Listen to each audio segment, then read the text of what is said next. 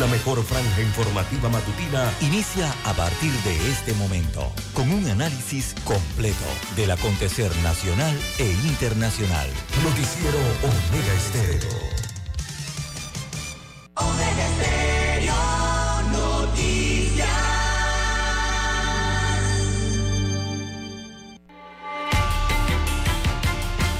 A continuación, los titulares, con los hechos que son noticias hoy.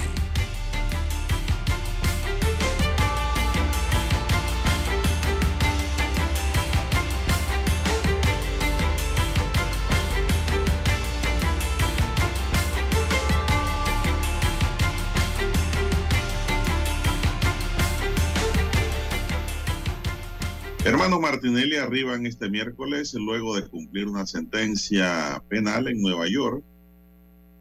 Gaby Carrizo augura triunfo de su partido en el 2024. PRD explora alianzas. Así lo remarcó durante la reunión del Directorio Nacional Extraordinario del partido realizado ayer en Santiago de Veraguas. También tenemos Cámara de Comercio dice la ley de extensión de dominio es una discusión necesaria. Hay que llevarla a debate. Lo bien es que el Banco Nacional no quiere en sus bóvedas. También Panamá logra grandes convenios en la Feria de Turismo en España. Rechazan señalamientos de la OCDE sobre contrabando de oro en la zona libre de Colón también para hoy, exalcalde Blandón dice que las alianzas se definirán en septiembre y no antes. También dijo que es falso que el PRD esté dentro de la línea de alianza del partido. También eh, hubo un fin de semana al ritmo al jazz en Panamá. La conducta de ebrios al volante hará que pierdan su licencia de por vida. Ya es hora que se tome una medida al respecto en Panamá. En otro tema, el PRD mantiene conversaciones con otros partidos para ir a una alianza, dice el ministro de Vivienda, Rogelio Paredes. Lo seguro es que la alianza sea con el Molirena. También tenemos para hoy, dentro de los titulares, una chiva le arrebata la vida a un recolector de latas en el sector de Veracruz. Delincuentes le quitan la vida a un indostán para robarle. También para hoy tenemos que capturados en Boca la Caja cuando iban a hacer un tumbe o robo de drogas la policía actuó inmediatamente. Amigos y amigas, estos son solamente titulares. En breve regresaremos con los detalles de estas y otras noticias. Estos fueron nuestros titulares de hoy. En breve regresamos.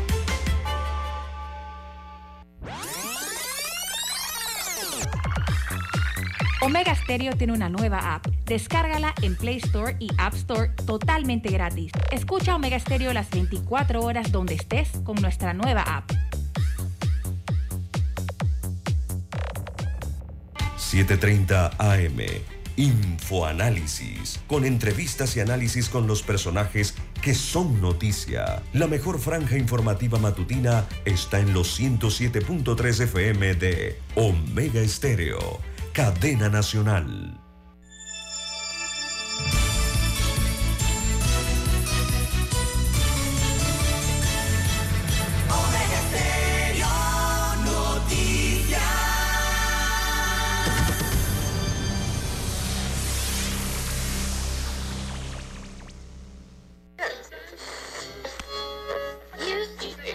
Cuando nadie creía en el FM estéreo,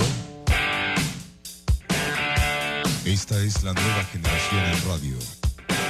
Esta es la generación Omega. Construimos el camino que seguirían las demás. Omega Estéreo. 41 años de profesionalismo, evolución e innovación.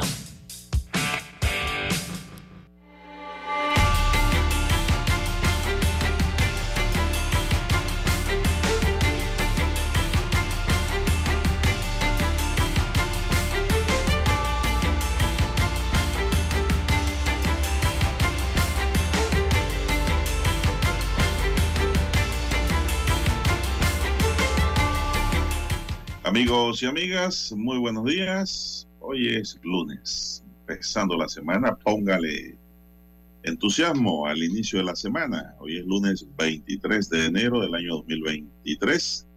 En el tablero de controles está don Daniel Araúz. En la mesa informativa les saludamos. César Lara.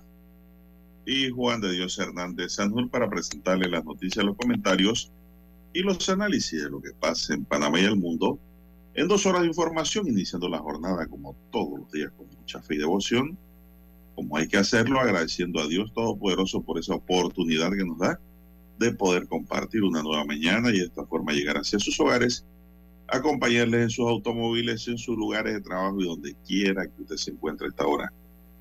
Pedimos para todos salud divino tesoro, hay que apreciar la salud, hay que cuidarla seguridad y protección ante tantos peligros que nos rodean de toda naturaleza, sabiduría, por supuesto, y la fe en Dios.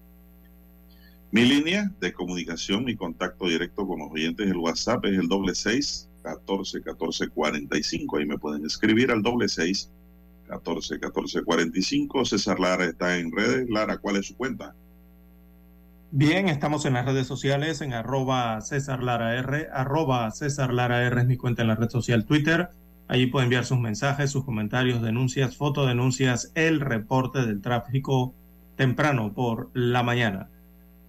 Buenos días, eh, don Daniel, a usted, don Juan de Dios, todos los amigos oyentes a nivel de la República de Panamá, provincias, comarcas, el área marítima donde llega la señal de Omega Estéreo, los que están en omegaestereo.com, la cobertura allí es a nivel mundial, también los buenos días. Los que se encuentran en el canal 856 de Tigo Televisión pagada por cable a nivel nacional y los que ya han activado su aplicación de Omega Stereo, si usted no la tiene, usted la puede descargar desde su tienda Android o iOS para su dispositivo móvil. También nos escuchan en Tuning Radio. Buenos días a todos. ¿Cómo amanece para hoy, don Juan de Dios? Inicio de semana. Excelente. Pero usted esté bien, al igual que don César y don Dani. Vamos a entrar en materia de inmediato. Bueno, y ayer, don César, vamos a entrar con un comentario. Ayer había un tranque espectacular por toda la Interamericana. No había ni policías de tránsito, para resumírselo.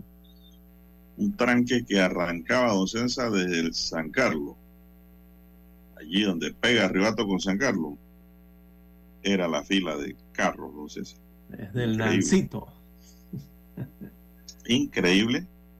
Yo creo que tienen que implementarse los operativos de verano, don César, de los tres carriles, porque hay muchas actividades para el interior del país. Mucha gente también viaja a las playas, a los ríos, sé yo, a los lagos, a algún lugar esparcimiento para tener un domingo diferente, un fin de semana diferente y eso pues crea el tranque a la hora de regreso. Colisiones también en la vía se producen, muchas colisiones. Y la policía no puede dejar la vía sola. Yo no vi ni un solo policía a la hora en que venía por ahí, por esa carretera, eso de las, qué sé yo, seis, siete de la noche.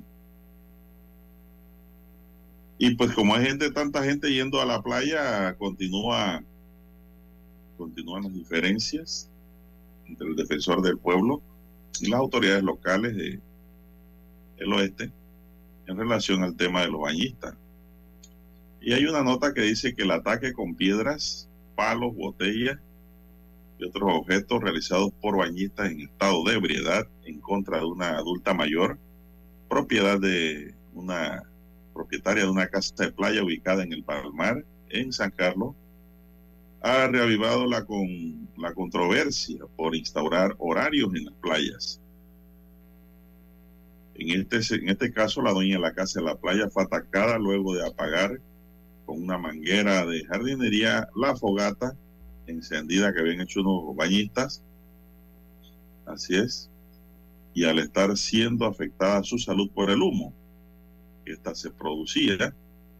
A través de las redes sociales se muestra una herida sufrida en la cabeza por la adulta mayor. Mire usted si tampoco es la cosa, no sé, se alimenta una señora.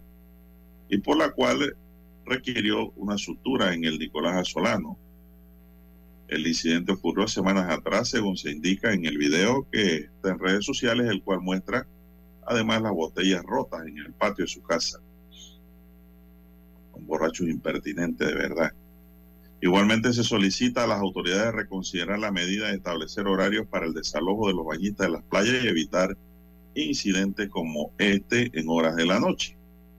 Los dueños de fincas privadas en la zona norte de Capira, en donde se ubican ríos, también están enfrentando problemas con los bañistas debido a que van en masa, van en paseo y producen hurtos de productos agrícolas y aves de corral se llevan las gallinas, se cogen las naranjas, todo lo que está a su paso, don César. Hay quejas ya. A este problema se suma la gran cantidad de desechos que están quedando esparcidos en las riberas de los ríos.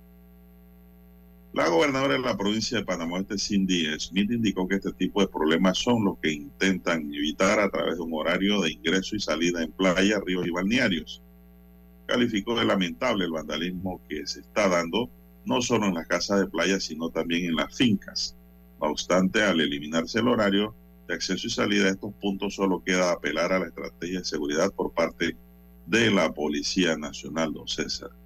Eso está ocurriendo con muchos bañistas incontrolables.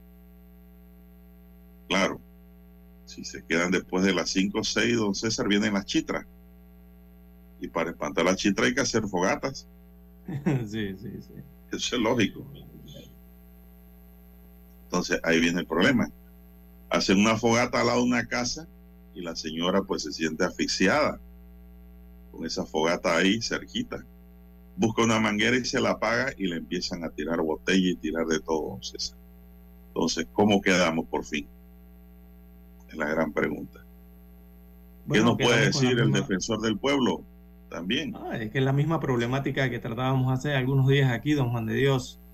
Es el desarrollo urbano irregular eh, en el borde de playa, don Juan de Dios. Aquí, bueno, lastimosamente desde hace décadas nunca se respetó eh, el espacio, esa distancia que tiene que haber entre la playa eh, y el área pública que tiene que estar allí en ese sector y distanciado entonces el área residencial de ese borde de playa. Bueno, aquí lastimosamente eso no se respetó eh, y hoy día y a futuro seguirá causando este y otro tipo de problemáticas. Nunca se ha entrado a regular eso realmente, don Juan de Dios.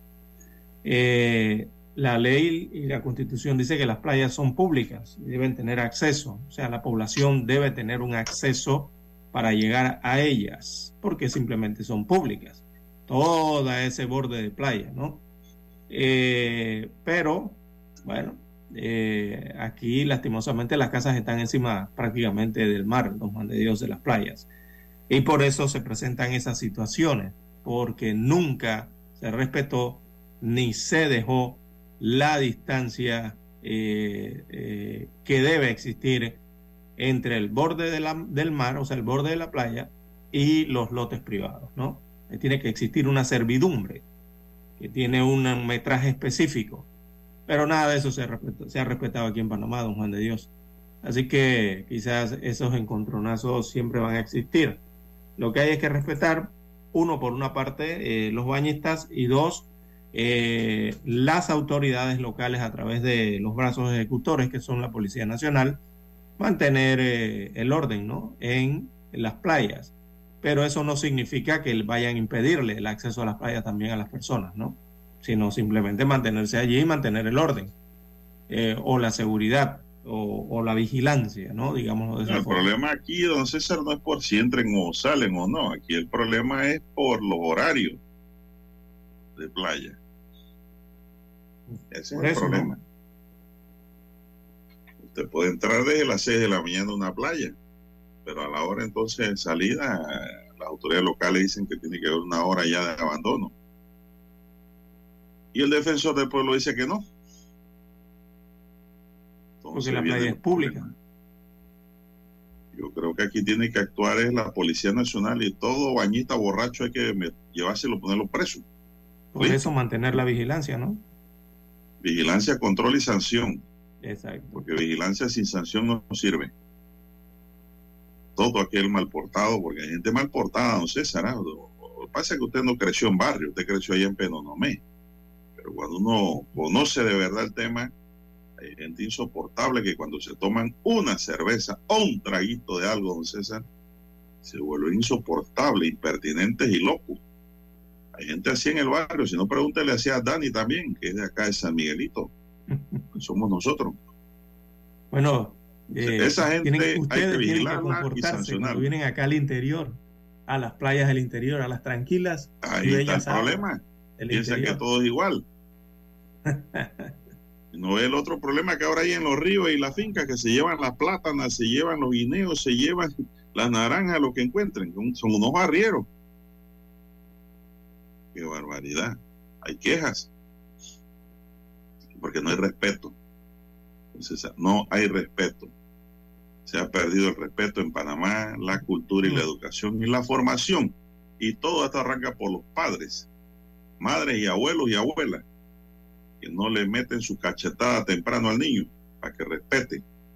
Porque una vez viene el psicólogo y viene, vienen las, las denuncias y usted cree que, oiga, tiene que haber rigor también. Usted puede querer, amar y adorar lo que usted quiera al niño, pero si el niño empieza a hacer pataleta, hay que ponerle rigorcito para que cuando crezca sea un hombre de bien. De bien, de bien, de buen comportamiento, porque ser de bien no significa tener dinero. Dinero tienen muchos los maleantes también. Eso no significa nada el, hombre de bien es aquel que está educado, preparado y tiene cultura y comportamiento. Con o sin plata. Punto. Y eso es lo que hay que buscar en la familia. Bien, Dani, vamos a hacer una pausa para continuar.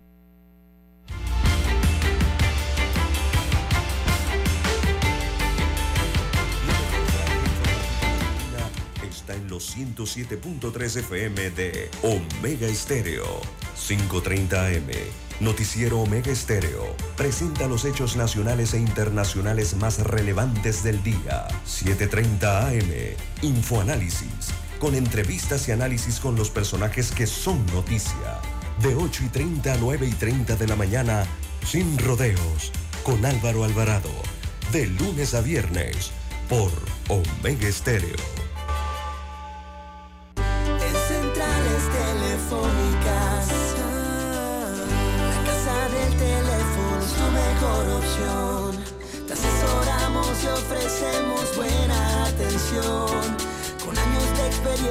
Trabajando para ti. La casa del teléfono, ubicados en ya Brasil y vista hermosa. La casa del teléfono, líder de telecomunicaciones. La casa del teléfono, distribuidores de Panasonic. Ven a visitarnos. La casa del teléfono. 229-0465 lsdtcorp.com Distribuidor autorizado Panasonic. Para anunciarse en Omega Estéreo, marque el 269-2237. Con mucho gusto le brindaremos una atención profesional y personalizada. Su publicidad en Omega Estéreo. La escucharán de costa a costa y frontera a frontera. Contáctenos 269-2237. Gracias. Omega Stereo tiene una nueva app. Descárgala en Play Store y App Store totalmente gratis. Escucha Omega Stereo las 24 horas donde estés con nuestra aplicación totalmente nueva. Noticiero Omega Estéreo.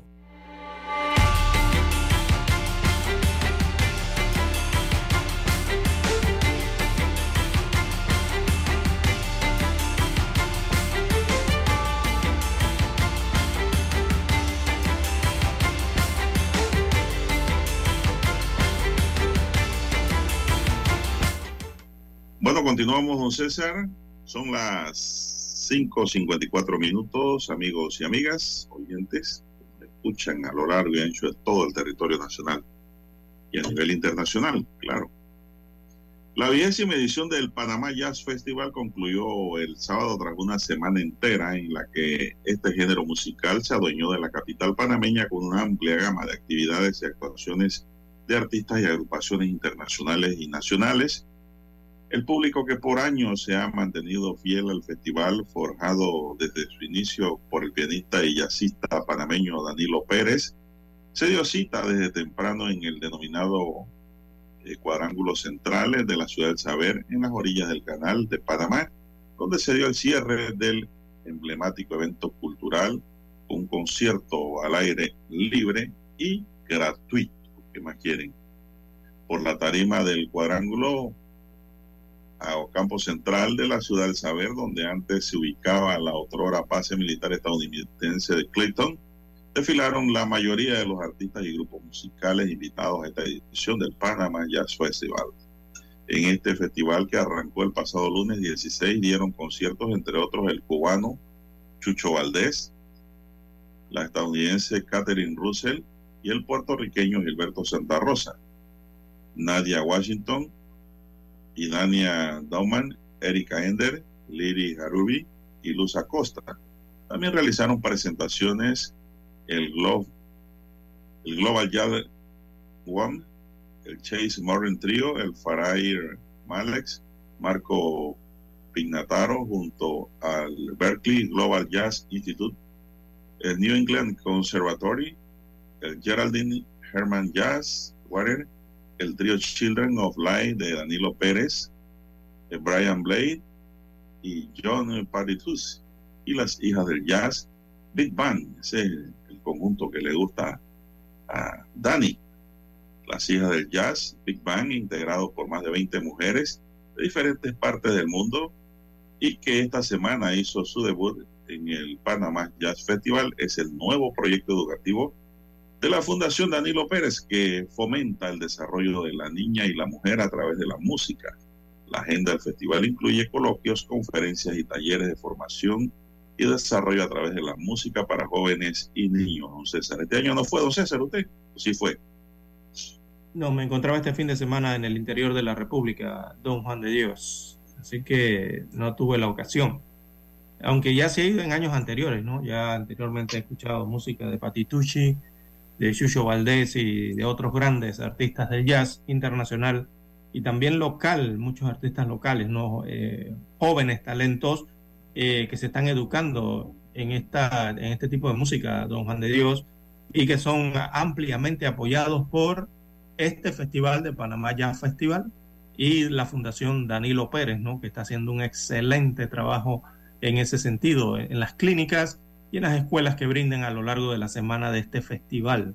Eh, don Juan de Dios, mucho joven, eh, ahora que hay, bueno, tantos instrumentos y tantas bandas musicales eh, en las escuelas Don Juan de Dios, parte de ese talento también eh, participa y se desarrolla eh, en este tipo de música jazz y recibe entonces la orientación y la instrucción por parte de estos grandes intérpretes de la música jazz en Panamá. Eso es bueno, también para el, área panameña, Don Juan de Dios. La música es vida, don César. Bueno, música relaja el alma. Y, cuando uno va a un concierto de jazz, cuando usted va a estos conciertos de jazz del Panamá Festival, eh, a lo largo de, sus versiones, don Juan de Dios, cada año por año, usted eh, eh, ingresa allí a una atmósfera completamente distinta. Cuando va a un jazz, usted ve que la gente, cuando está allí, la gente está relajada, la, gente es condescendiente, ¿verdad? Los que participan o sea, ahí se forma como una comunidad eh, cuando se registran estos, estos conciertos al aire libre, sobre todo en áreas públicas o principalmente acá en la ciudad del Saber, donde se realiza en las últimas versiones este festival, Don Juan de Dios. Eh, es, bonito cuando uno va a estos conciertos del Panamá Jazz eh, Festival. Se va mucho en familia, ¿no? A estos conciertos. Hay un dicho que dice que todo mundo debe saber tocar un instrumento musical, don César. Sí, deberíamos, sí.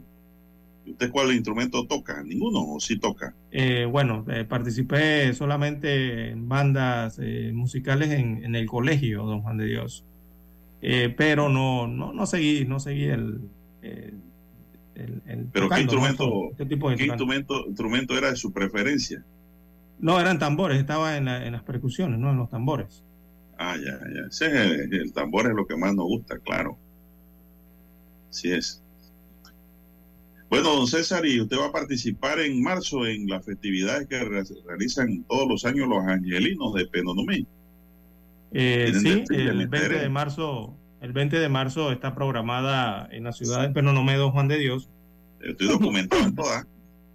un desfile típico, perdón, un desfile típico, ¿no? Eh, como cada año realizan las ex graduandos de eh, la escuela secundaria Ángel María Herrera de Penonomedo, Juan de Dios. Este es un desfile que ha tomado auge en los últimos años eh, y participan cientos de cientos de personas, principalmente ex egresados, perdón, egresados de esta escuela secundaria, uno de los principales colegios de la provincia de Coclé, y multitudinario desfile Don Juan de Dios. Se está organizando para el 20 de marzo. Yo recibí una invitación hace algunas semanas eh, y se está organizando para el 20 de marzo próximo este gran desfile típico. Eh, es algo así como algo como el desfile de las polleras, las mil polleras, Don Juan de Dios, pero este es a nivel regional acá de la provincia de Coclé y ha gustado mucho ¿no? Eh, su celebración en los últimos años. Pero usted tiene que buscar su promoción. Eso va por promociones de año. Tengo entendido que tiene que buscar su promoción. Claro, claro. Matricularse porque hay que matricularse para participar allí. el, desfile es gratuito para la gente, ¿no? Pero para los que participan se matriculan. Eh, hay una cuota que deben, mínima, que deben dar para participar en este bonito desfile folclórico que realiza este colegio eh, todos los años, con todas las promociones que ha tenido don César desde su inicio. Imagínense que hay, gente de... ¿De qué, en qué año se fundó ese colegio? Uh, hace muchos años, en eh, creo que fue en el... Ya ni recuerdo. bueno, mientras se recuerda, don eh, Dani, vamos a la pausa, vamos a escuchar nuestro himno nacional.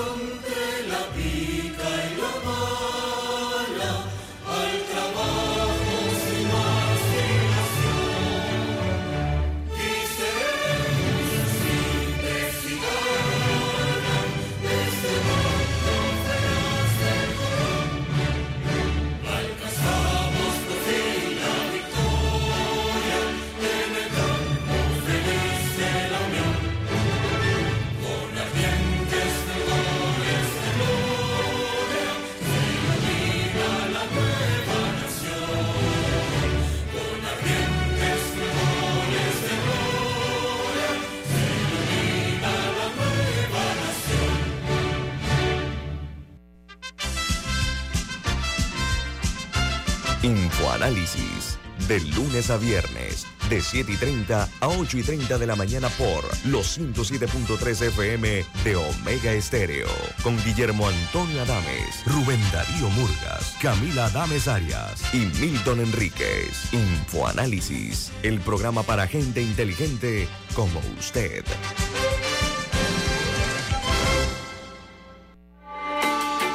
Noticiero Omega Estéreo.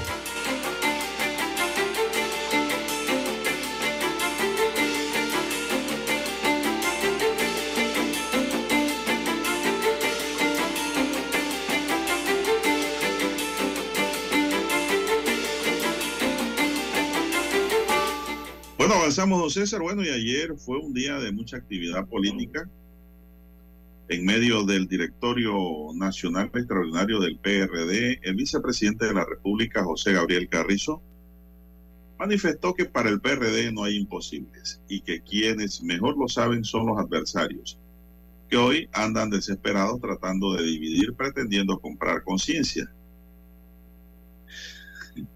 Carrizo recalcó que en los comicios generales de 2024 lograron el triunfo. El partido de Nito hará historia y nuevamente ganaremos las elecciones de 2024. Miren esa frase, el partido de Nito. Sí, dice Carrizo. Y en todas las entrevistas que decía que el, Nito es el retoño de Torrijos en el, en el poder político, que lo había hecho tan bien como lo hacía Torrijos, lo hacía Omar Torrijos, no Martín Torrijos, sino Omar Torrijos. Eso decía su, su delfín. Con un solo propósito, dice, continuar el legado y la ruta de construcción de un Panamá más próspero.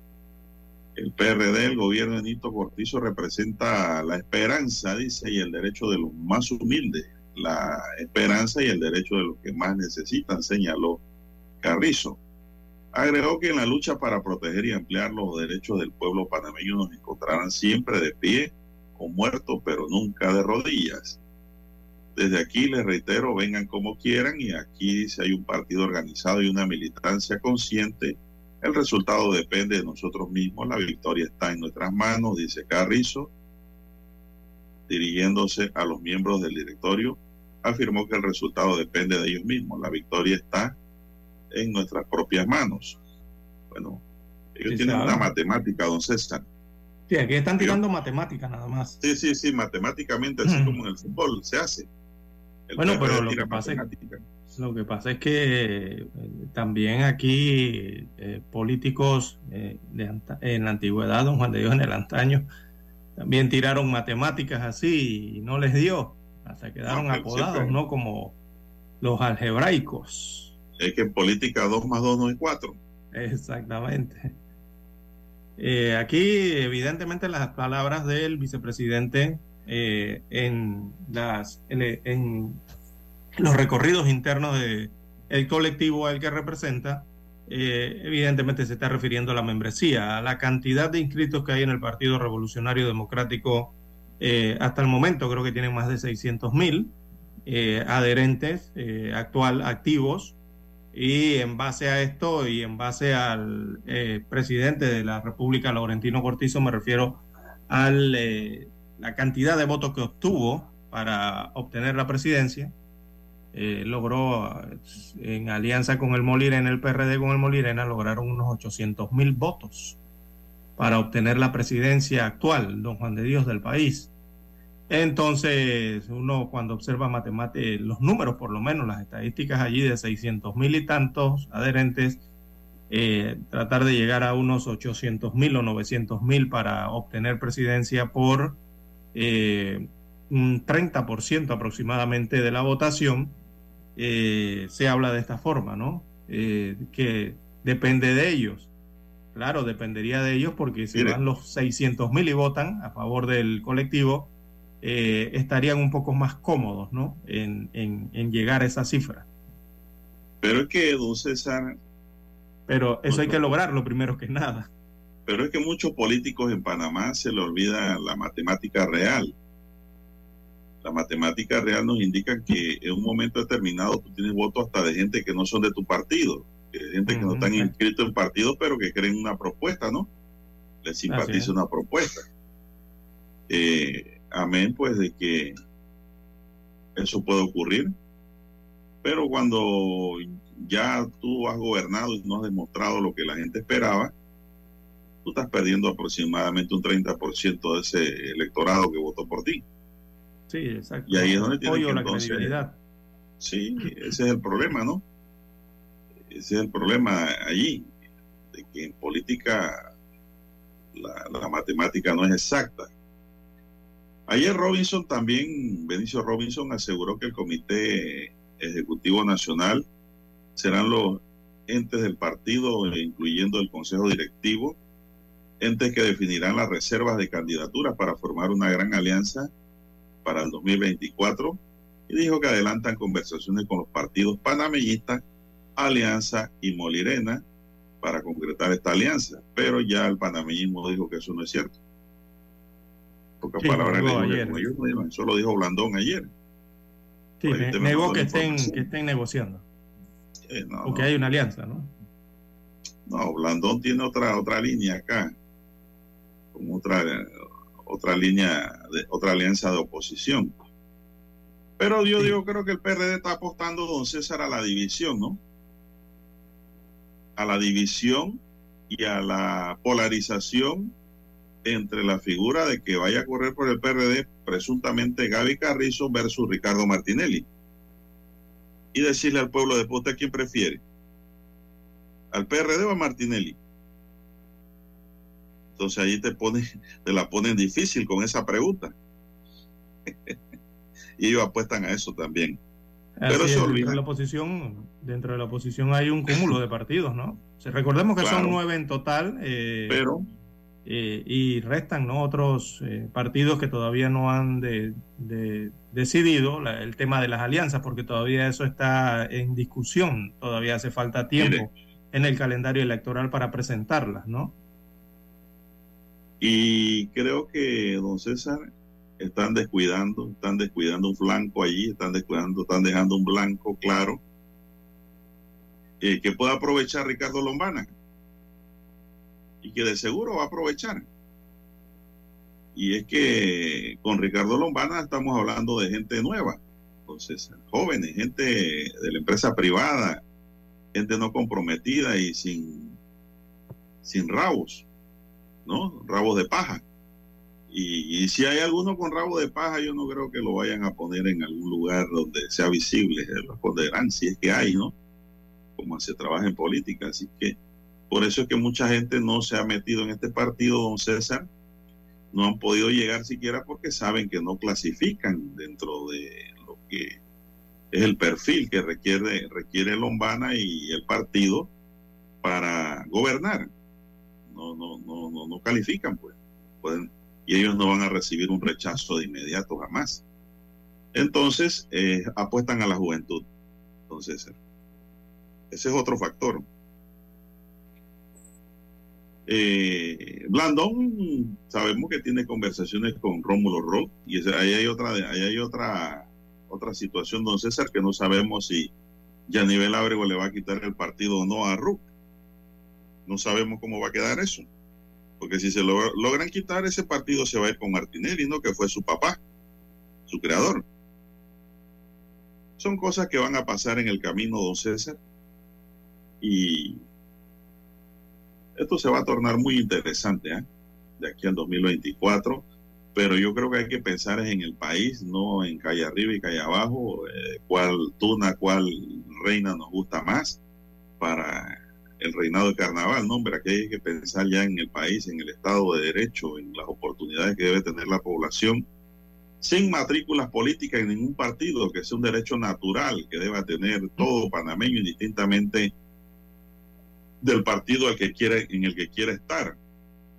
Se debe mirar al panameño como ciudadano con derecho, no necesariamente con un prerequisito de estar matriculado en un partido político para recibir algún beneficio.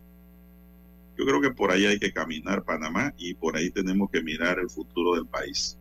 No sé, César, si quieres agregar algo al comentario. Porque Bueno, ayer, son nueve partidos políticos los que existen en Panamá, don Juan de Dios. Eh, Sí. El tema de las alianzas todavía está abierto. Se ha hablado eh, inicialmente, bueno, aquí ya han desmentido, por lo menos El Partido Panameñista ha desmentido las declaraciones de Vinicio Robinson del Partido Revolucionario Democrático sobre una posible alianza entre el PRD y el Partido Panameñista. Eh, lo que hay nueve partidos, eh, de allí cinco en, los últimos, en las últimas semanas, lo que se ha escuchado es que cinco eh, por lo menos han entrado en conversaciones. No tienen alianza formal, pero sí están en conversaciones, eh, como es natural que ocurra entre todos los partidos políticos. Los partidos políticos es que tampoco son islas, ¿no? ellos van a conversar entre todos ellos, tanto de los que están en gobierno como los que están en oposición o eh, entre todos, ¿no? Eh, siempre habrá un acercamiento, siempre se conocerá por ahí de alguna reunión, de algún llamado, pero hay que esperar la decisión final eh, de si van o no van en alianzas. Existe la posibilidad de, de, de, lo que se está viendo hasta ahora es partido panameñista que está conversando con Cambio Democrático, estos dos están conversando con País, también se le ha hecho el llamado a Alianza y también al Partido Popular, ¿verdad? Eh, que son los que están en oposición actualmente, ¿no? El Partido Revolucionario Democrático eh, parece mantenerse entonces con el Partido Molirena, que van a continuar eh, para el 2014.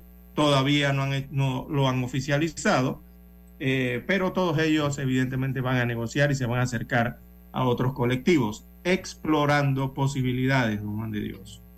Eh, así estaría esta situación. Está el movimiento Otro Camino, ¿verdad? Eh, que aunque no se ha sentado a la mesa con el resto de los partidos de oposición, existe la posibilidad, las conversaciones exploratorias, nadie las... Eh, eso, eso va a ocurrir, don Juan de Dios. En algún momento el resto de los partidos de oposición van a llamar a otro camino igualmente, ¿no? Así como explorar con otros partidos eh, estos temas.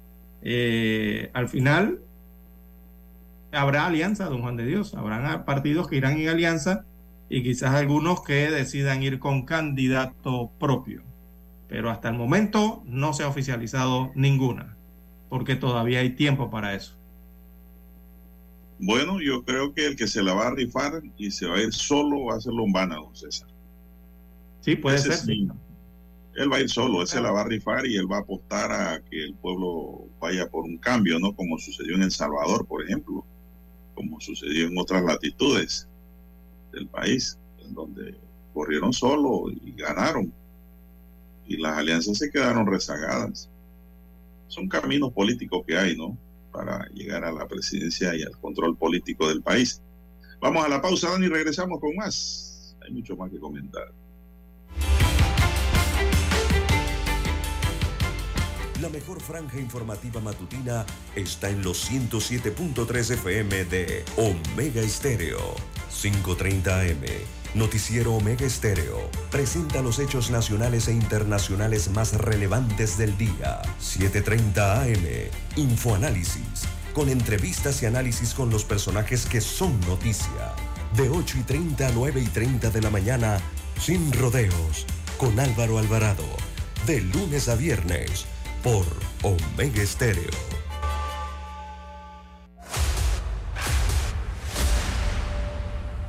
Desde los estudios de Omega Estéreo, establecemos contacto vía satélite con la voz de América. Desde Washington, presentamos el reportaje internacional.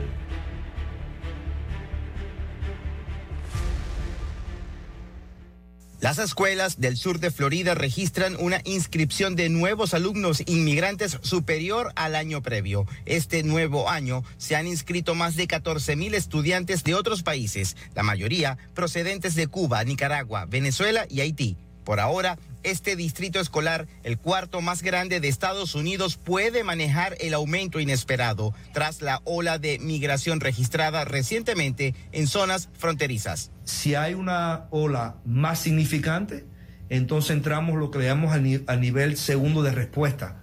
Y entonces eso sería abrir un centro en el norte, un centro en el sur y un centro en el, en el centro para ubicar a los estudiantes tal vez en distintos colegios. No estamos ahí no hemos llegado a ese punto. En el condado de Miami-Dade, la preocupación se enfoca no solo en el número de nuevos alumnos. No solamente los estudiantes, sino los padres de esos estudiantes que vinieron, que tienen que trabajar, no están aquí legalmente, etcétera, etcétera. Y, más los recursos que tenemos que usar, que hemos visto en, el condado Monroe, en el condado Miami-Dade, en el condado Broward, en el sur de la Florida, para poder lidiar con este tema. Así que es un tema federal que desafortunadamente impacta a los gobiernos locales. Miami-Dade cuenta con más de 350 mil estudiantes en escuelas primarias y secundarias. El aumento de este año, aunque aún no es significativo, genera debate en padres y residentes del sur de Florida. Pues ah, va a haber problemas porque imagínate con la comida y, eso va a afectar más la, la economía de todo el país, la, de los padres que no tienen cómo pagar un colegio de los niños con su comida y todo eso se va a poner feo. Mire, la situación cada día está peor. Hay, hay que cuidar este país. No puede abrirle las puertas a, todo el que quiera entrar porque no sabemos con qué objetivo también llega. Mi nieto nació aquí, pero tienen el mismo derecho ellos, como los que nacieron aquí, como los que han entrado, porque viniendo a otro país, usted sabe, otro país que tiene problemas, de acuerdo con el sindicato de maestros de Miami-Dade, en el estado de Florida hay una escasez de casi 5 mil educadores en este periodo de clases. José Pernalete, Voz de América, Miami. Escucharon vía satélite desde Washington el reportaje internacional. Desde el dominante Cerro Azul, Omega Estéreo cubre las provincias de Panamá Colón, Darién, Panamá Oeste y las playas en los 107.3. Continúa desde el majestuoso Cerro Canajagua en los 107.5, cubriendo todas las provincias centrales hasta el imponente volcán Barú en los 107.3 para las provincias de Chiriquí, Bocas del Toro y Veraguas. Omega Estéreo. Para todo Panamá.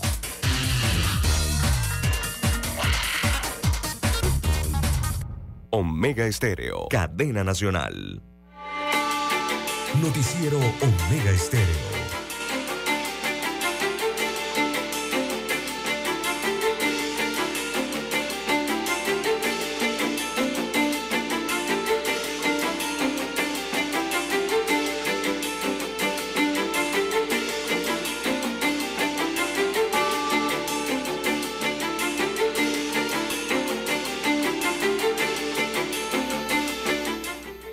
César, son las 6:22. 6:22. Ayer. Bien, Juan de Dios. En más informaciones para la mañana de hoy. Eh, bueno, a lo largo del fin de semana, don Juan de Dios, en la red eh, social o de mensajería instantánea WhatsApp, eh, está circulando un texto, un texto supuestamente escrito o divulgado, presuntamente por miembros de la pandilla Calor Calor, esto a través del cual se presume, asumen la autoría del asesinato y decapitación de Luis Ariel Moreno Ramírez, Arias Yejin, de 18 años de edad, el cual tuvo lugar en el sector de la Providencia, corregimiento de Belisario Porras, en el distrito de San Miguelito. Esto en un sector, un barrio que se conoce como Don Bosco, allá en San Miguelito. Así que está ese texto circulando. Eh, con unas oraciones, hay unas expresiones. Eh, y en la nota el grupo criminal eh, está acusando, eh, supuestamente está acusando a las mujeres de los delitos de las bandas contrarias, de ser cameras. Es decir, según ellos, se dedican a montar camas. A eso se refieren con cameras a montar camas o trampas, como le conocemos en Panamá, para traer a las víctimas a un lugar de, específico en donde son supuestamente ejecutados.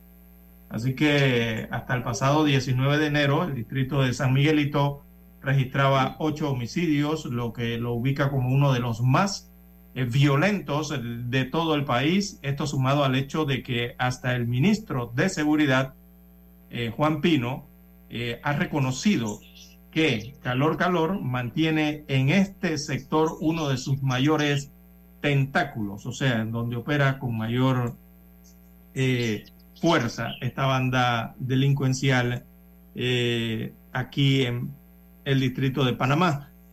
Así que el asesinato y posterior decapitación de alias Yejin estremeció a Panamá la semana pasada, ya que eh, fue como una película, don Juan de Dios, ¿no? De, de, terror, de esas en las que solo se espera ver eh, en las pantallas de televisión o, o uno espera ver en el cine, ¿verdad?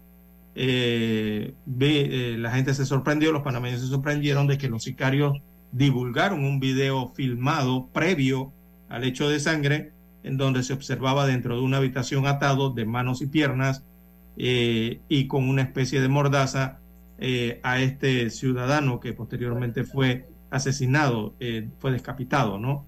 En las imágenes se observa al joven de tan solo 18 años de edad en el piso de una habitación cuando le preguntaban cómo se llamaba y él respondía Yejin y uno de los sicarios dice está entero todavía.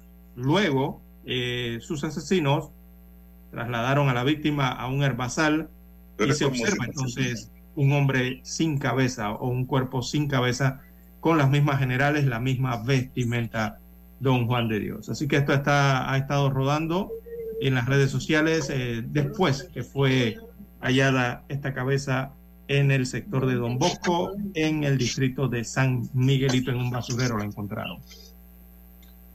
Bien, amigos y amigas, son las 6:20 minutos. Bueno, don César, aquí le cayeron a usted porque dio fecha mal, no dio lo, la ah, la correcta, de allá de el Ángel María Herrera. Fecha mal. ¿Cuál fue la fecha Sí, que di? Usted dijo que la, el, el evento es el 20 de marzo.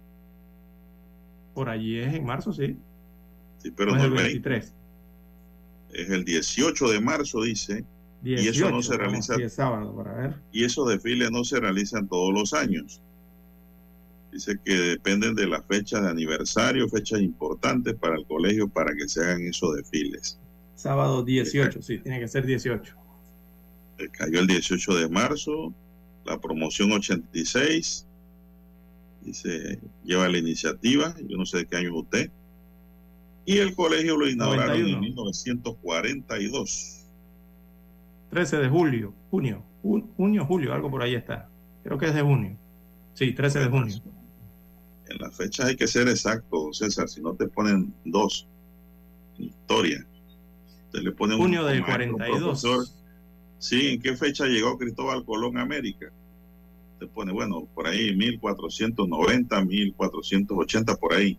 Ganaste dos con eso. Tiene que decir la fecha exacta. Y hay una Angelina 100% que es mi esposa. ¿Usted sabía?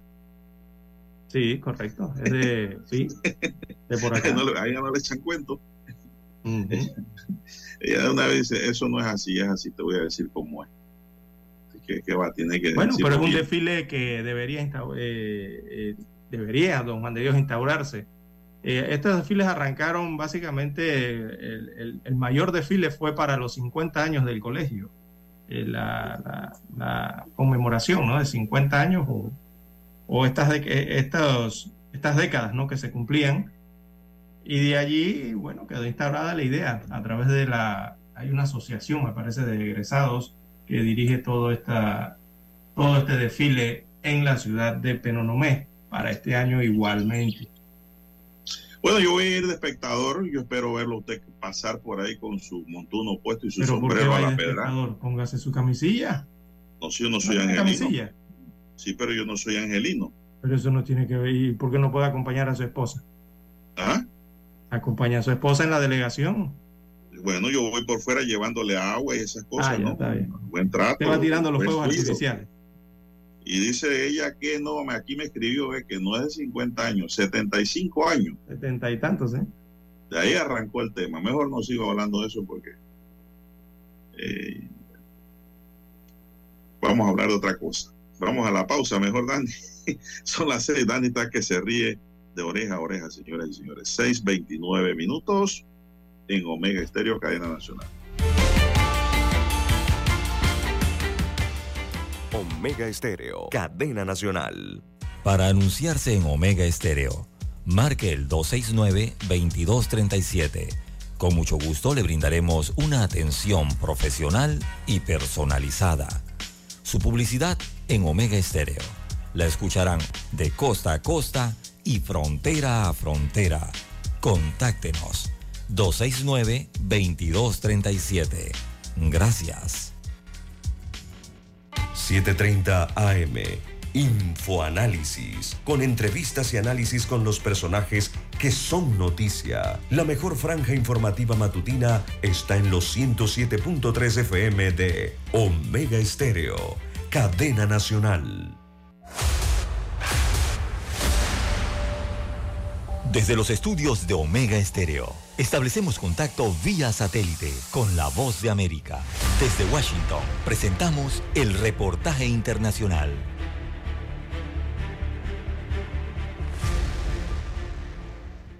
La actual desaceleración económica mundial obligará a más trabajadores a aceptar empleos de menor calidad, mal pagados y carentes de seguridad social, mientras aumenta levemente el desempleo a escala mundial durante el 2023, reveló la Organización Internacional del Trabajo a través de un informe en el que anticipa que unas 3 millones de personas sumarán para alcanzar la cifra de 208 millones de desempleados, alcanzando una tasa de desempleo mundial del 5,8%. En el reporte denominado Perspectivas Sociales y del Empleo en el Mundo, Tendencias 2023, se calcula un moderado aumento del 1% en el empleo previsto en gran medida por la escasa oferta de trabajo en los países de altos ingresos. El director general de la Organización Internacional del Trabajo, Gilbert Ombow, expresó recientemente su preocupación por los más de 100 millones de trabajadores migrantes que también se ven obligados a aceptar empleos precarios. Muchos de los 169 millones de trabajadores migrantes en el mundo no pueden ejercer sus derechos básicos. Esto los deja invisibles, vulnerables y menospreciados por sus contribuciones a la sociedad. El empeoramiento de la situación del mercado laboral obedece principalmente a nuevas tensiones geopolíticas y al conflicto de Ucrania, así como a la dispar recuperación tras la pandemia del COVID-19, según se pone de relieve en el informe de la OIT. Sala de redacción, Voz de América. Escucharon vía satélite desde Washington el reportaje internacional. Noticiero Omega Estéreo. Las noticias impresas en tinta sobre papel. Con ustedes. Escuchando el periódico. Los titulares de las primeras planas de los diarios estándares de circulación en Panamá.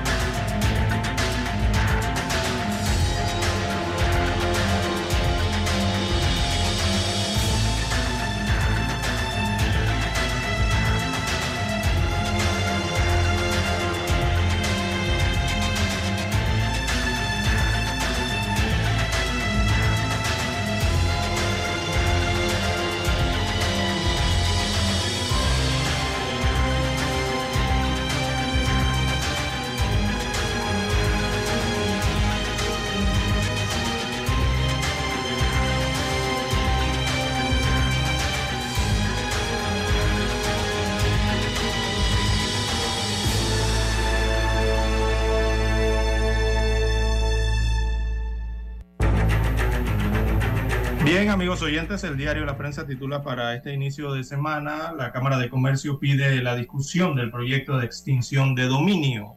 Así que se unió a las voces eh, que piden la discusión del proyecto de ley que establece la extinción de dominio en Panamá.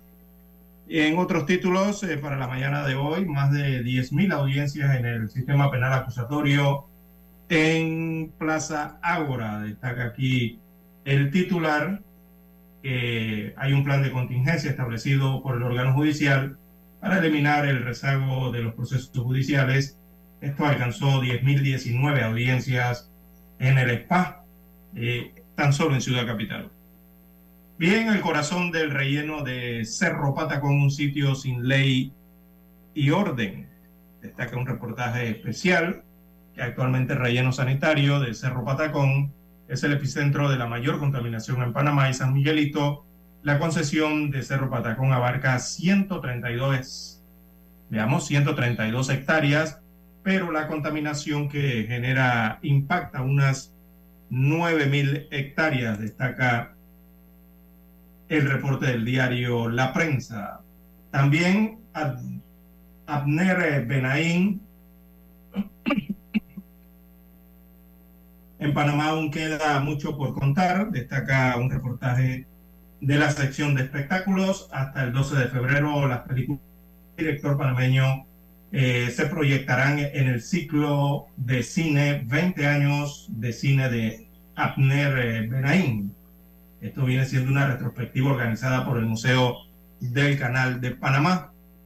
En el tema de finanzas y economía, bueno, reservas de el riesgo de invalidez, vejez y muerte caen 14% en un año.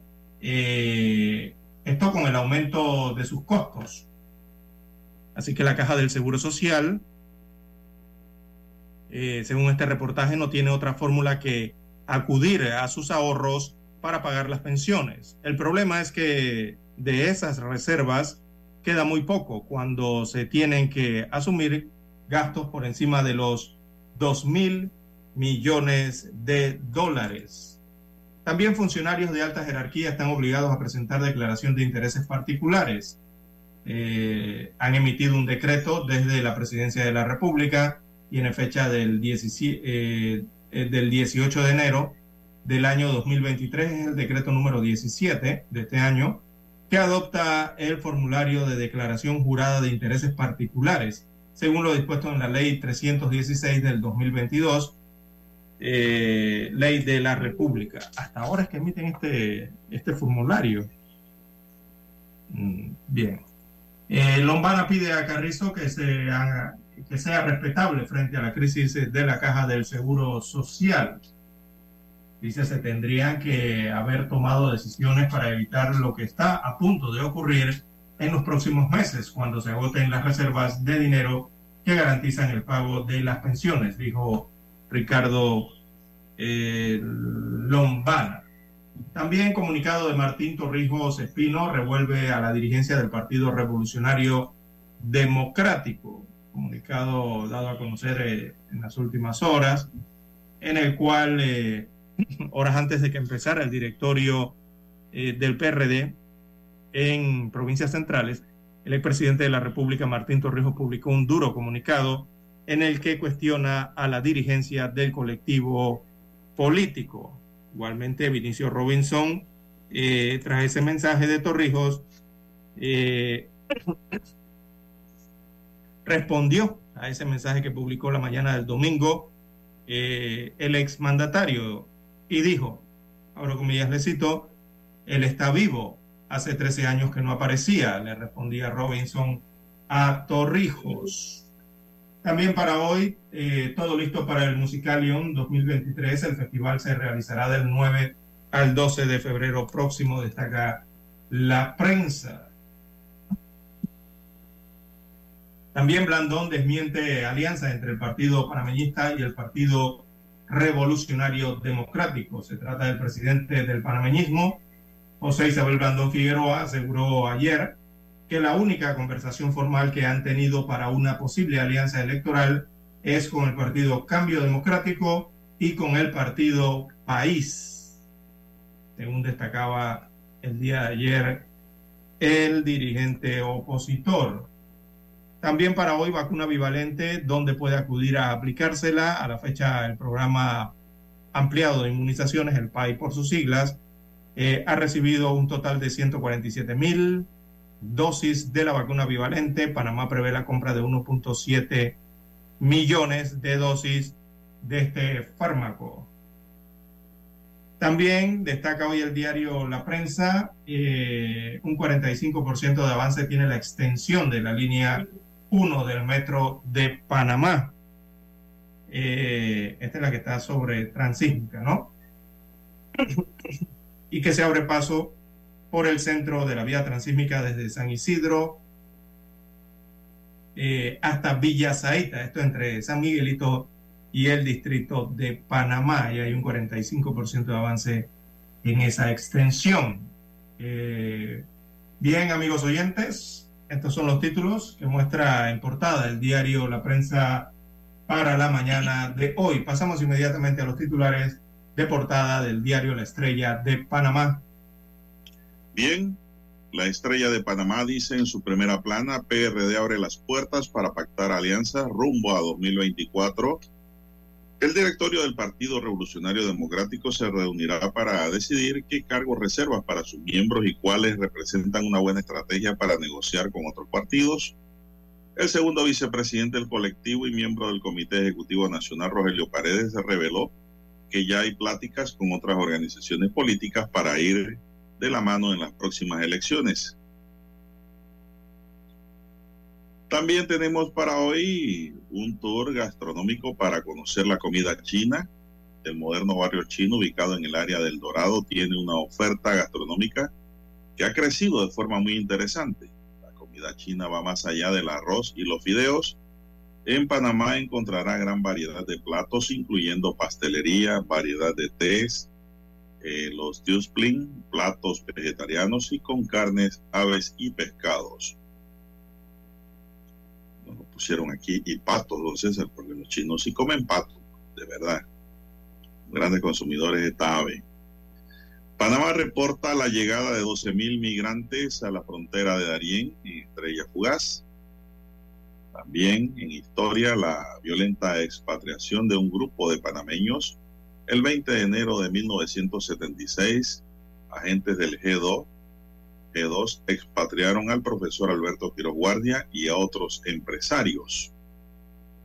Finaliza el Panamá Jazz Festival. El Panamá Jazz, uno de los eventos culturales más importantes del país, cerró con casa llena en la ciudad del saber. La vigésima edición estuvo centrada en el talento femenino y sus aportes al género musical. Crisis, Policía de Perú desaloja campus universitario donde acampaban manifestantes. La academia reflexiona sobre la agenda educativa. Los años promedio de escolaridad de la fuerza de trabajo panameña se ha incrementado. Sin embargo, la juventud panameña ha tenido uno de los peores desempeños en el mundo cuando se trata de pruebas comparables internacionalmente de competencia. Y en los titulares de Caballete, una conversación con Gustavo Rodríguez, ganador del premio al Faguara 2023. Y Santiago Beruete propone retomar el espíritu de los peripatéticos. Amigos y amigas, estos son los titulares de primera plana de la estrella de Panamá y concluimos con la lectura de los titulares correspondientes a esta fecha. Hasta aquí. Escuchando el periódico. Las noticias de primera plana, impresas en tinta sobre papel.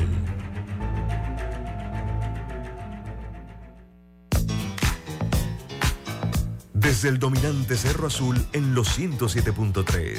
107.3. Continúa por el majestuoso Cerro Canajagua en los 107.5 para provincias centrales. Hasta el imponente Volcán Barú. En los 107.3. Transmite Omega Estéreo, cadena nacional simultánea. Noticiero Omega Estéreo. Desde los estudios de Omega Estéreo, establecemos contacto vía satélite con la voz de América. Desde Washington, presentamos el reportaje internacional.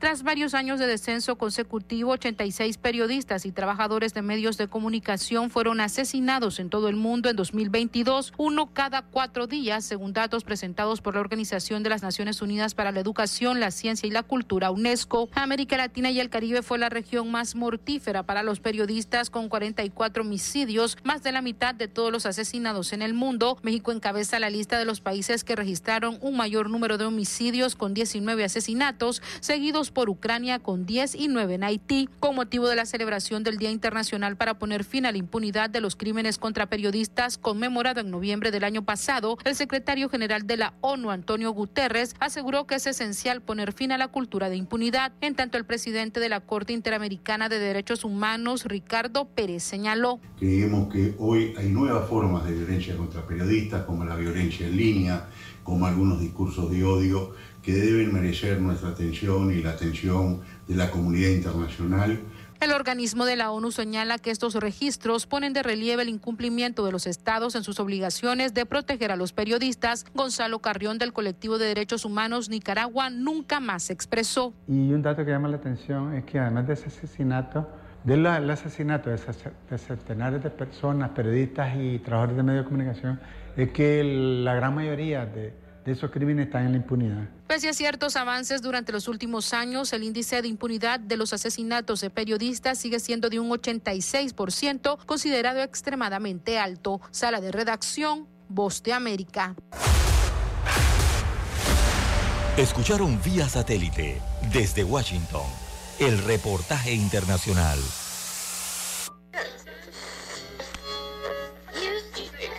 Cuando nadie creía en el FM estéreo.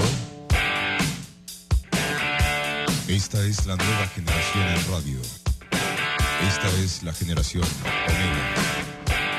Construimos el camino que seguirían las demás. Omega Estéreo. 41 años de profesionalismo, evolución e innovación. Problemas de tierra, reclamos por accidentes, despidos injustificados, reclamos de herencias, sucesiones, daños y perjuicios. Todo problema legal civil, penal y laboral, consulte al 6614-1445. Licenciado Juan de Dios Hernández le atiende. 6614-1445. Con atención en Panamá, Panamá Este, Panamá Oeste, Colón, Coclé, Santiago, Herrera y Los Santos. Anote y consulte 6614-1445. Es momento de adentrarnos al mar de la información. Este es el resultado de nuestra navegación por las noticias internacionales más importantes en este momento.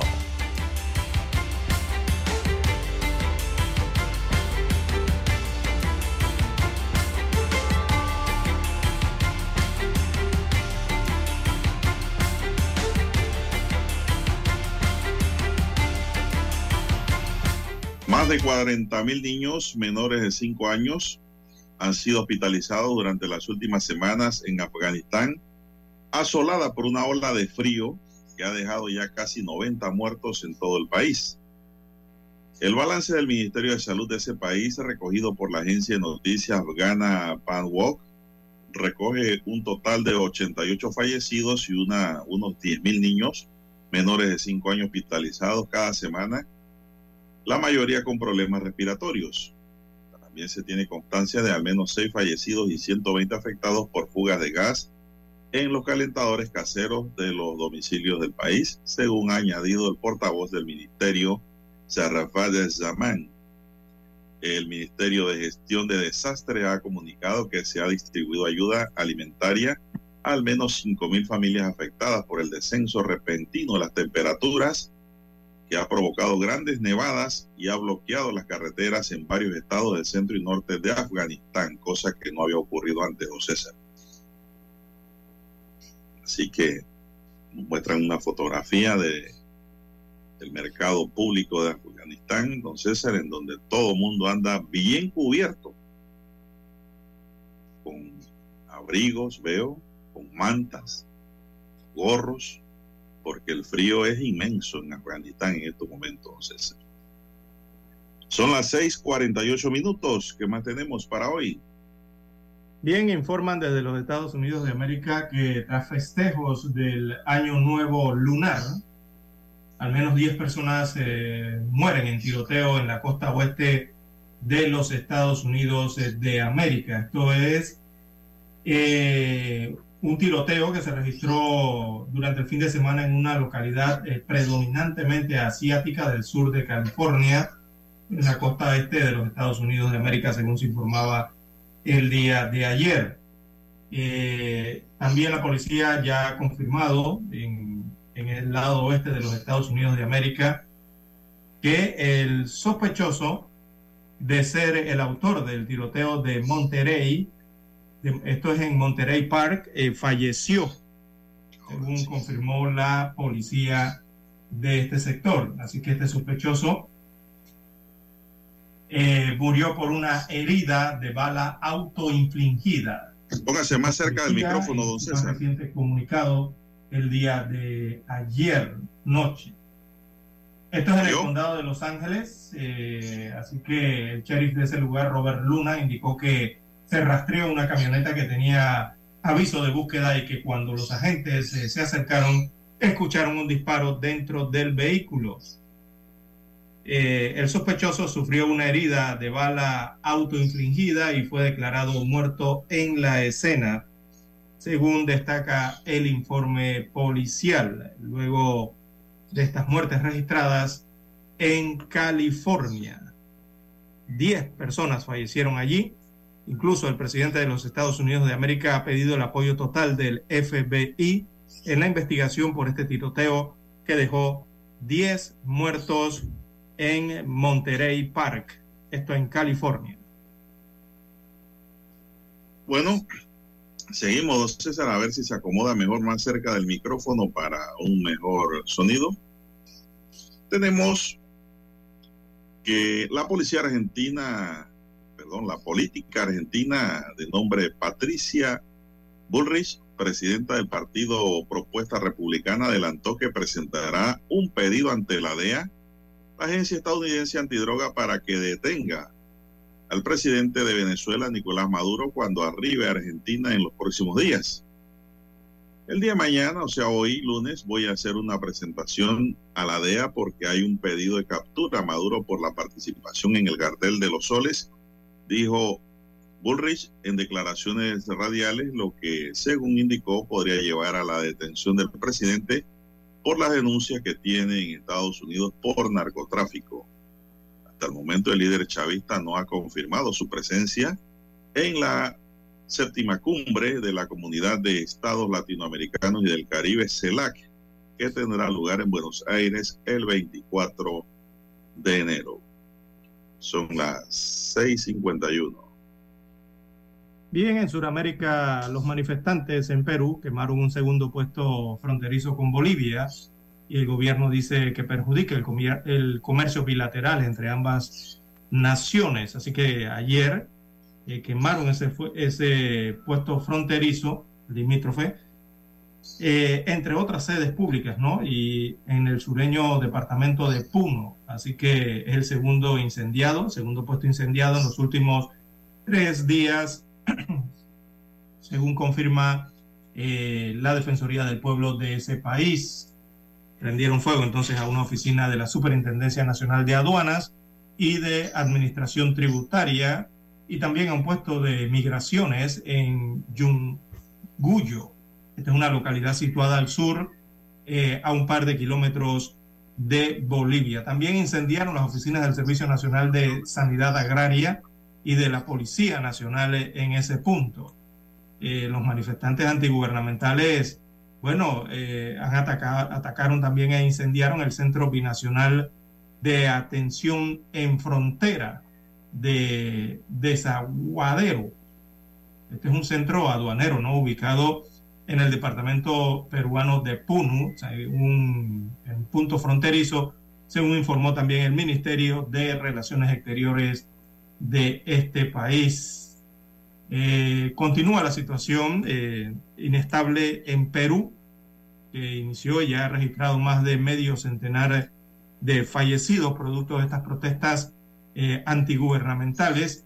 Esto también ha llevado al Papa Francisco desde el Vaticano en Europa a solicitar, a pedir poner fin a la violencia en Perú y aboga el sumo pontífice por una toma eh, por tomar la vía del diálogo, según también destaca un comunicado de la Santa Sede tras estas semanas de protesta de crisis política y pide entonces a las autoridades, eh, repetimos, tomar la vía del diálogo en pleno respeto de los derechos, según señaló el Papa Francisco desde el Vaticano. Bueno, ya son las 6:54 minutos. Retornando al plano nacional, el expresidente de la República, Martín Torrijos, lanzó un duro mensaje contra la dirigencia de su propio partido, el PRD, lo que parece ser el lanzamiento de su candidatura para los comicios de mayo del 2024. En un comunicado que califica como sus reflexiones y preocupaciones, el exmandatario señaló que es evidente que la democracia se ha debilitado, está secuestrada, restringida y en el PRD a punto y en el PRD a punto de desaparecer. Los torrijistas nunca debimos tolerar la crisis del sistema político, social y económico que vivimos desde hace ya un tiempo en Panamá. Dijo, según el exmandatario, se puede ver cómo los dirigentes y gobernantes se distancian de las necesidades de la gente para satisfacer sus propias ambiciones e intereses. Esto no es mentira. Riquezas se encuentran, dice, en manos de pocos. Además, consideran que existe un divorcio total entre las aspiraciones colectivas y el proceder de sus dirigentes, al extremo de que ya la mayoría de los panameños no se sienten representados por las personas que recibieron su voto y por ende su confianza. Indica también que los panameños están viendo las cifras de crecimiento económico del país sin sentirse parte de ellas. Lo que sienten y ven es cómo la riqueza se concentra en unos pocos y a ellos la plata cada día les alcanza menos. Esto tampoco es mentira, César. Sienten que las necesidades quedan insatisfechas, mal atendidas o son definitivamente postergadas e ignoradas. El mandatario, exmandatario considera que la decencia se aleje del quehacer político y que el crimen organizado se esté intronizando en todas las esferas de nuestra sociedad. A su vez, cuestiona que hayan transcurrido 17 años desde que en mi administración se reformó la ley de la Caja de Seguro Social sin que nadie desde entonces haya tenido el valor de acometer su actuación.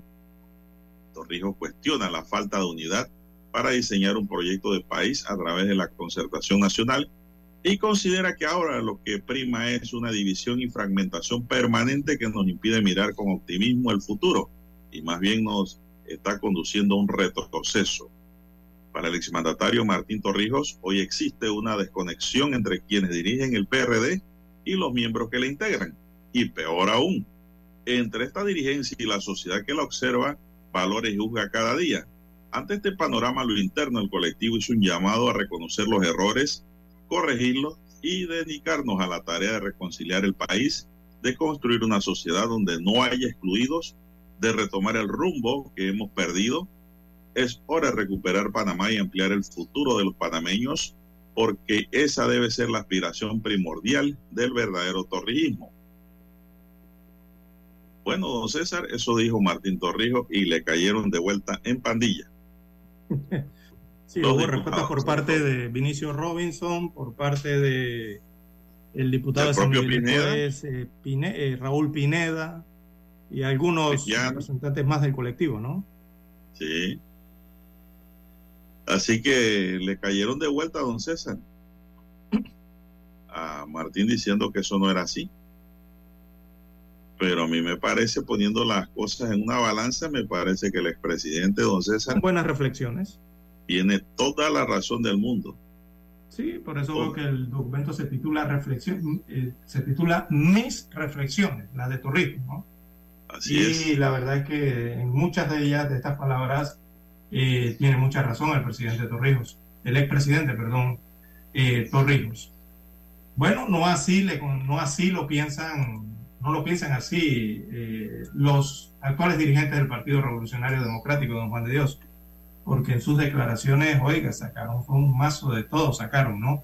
Para darle al expresidente por sus declaraciones. Y volvemos y caemos en lo mismo, don Juan de Dios que parece ser que aquí los políticos eh, están pensando en las estadísticas, en las cifras, en su cantidad, en las cantidades que hay de inscritos en cada colectivo eh, político en Panamá, don Juan de Dios, y basan su fuerza o, o, una posible victoria o derrota en las elecciones generales del 2024, las basan precisamente en esos números. Pero ¿por qué usted cree, don César, si Martín Torrijos no tiene la razón, ¿por qué razón, causa o motivo el PRD está haciendo reservas de puestos de elección para darlos a dedo? Bueno, allí lo dijimos la semana, la, allí lo dijimos Porque la semana ellos, pasada. muchos de estos dirigentes y, y, y, funcionarios electos saben muy bien que no van a pasar las primarias. Uh -huh, claro, la base del PRD lógico. quieren figuras nuevas.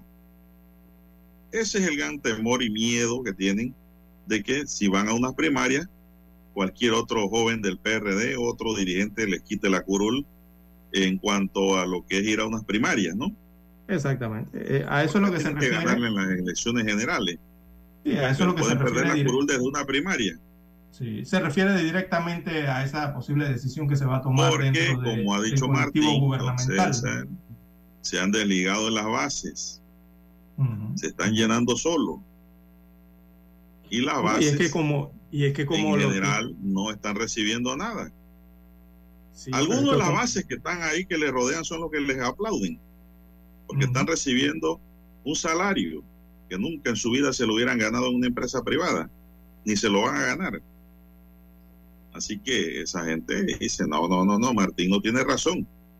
Claro, no tiene razón porque saben bien que eh, se les puede virar la paila en las próximas elecciones. El partido gubernamental se titula Partido Revolucionario Democrático. Entonces, esa última palabra que se llama Es democrático. que las bases de ese partido, Ahí don es César, va- están cansadas de sus dirigentes también. Es que ahí es donde va la crítica del presidente Torrijos directamente, ¿no? A la, cuando él dice la democracia se ha debilitado. Lo está diciendo de forma interna y también lo está diciendo de forma general. Internamente dentro de su partido político. Porque ante esas, ante esas reservas de las que se habla se van a dejar más de 50 eh, eh, cargos de elección popular. Por supuesto que allí ya no hay democracia, porque no les va a estar permitido al resto de los integrantes poder aspirar a esos, a esas, a esos cargos de elección. Allí ya va más que restringida, ¿no? Pero ahí se van a buscar un problema, porque esa gente no va a votar por ellos, Bueno, conociendo el PRD, facturador. Allí va a estar el asunto. Vamos a la pausa, Dani.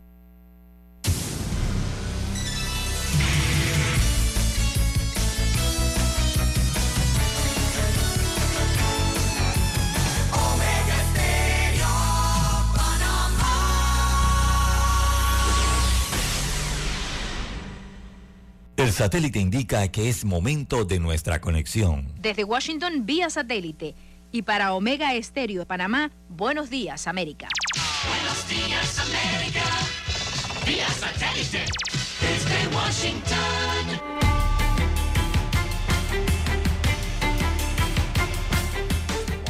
Les informa Henry Llanos. La necesidad de obtener documentos dejan a los migrantes vulnerables, especialmente en la ciudad de Nueva York. Nos informa Ángela González.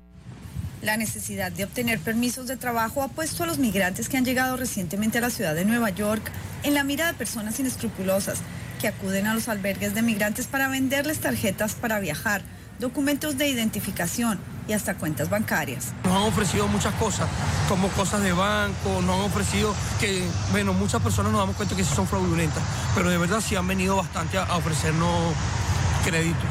Y entre muchas personas se escuchan lo que dicen de que, oye, mira, por ahí están sacando el social, por aquí están sacando eso.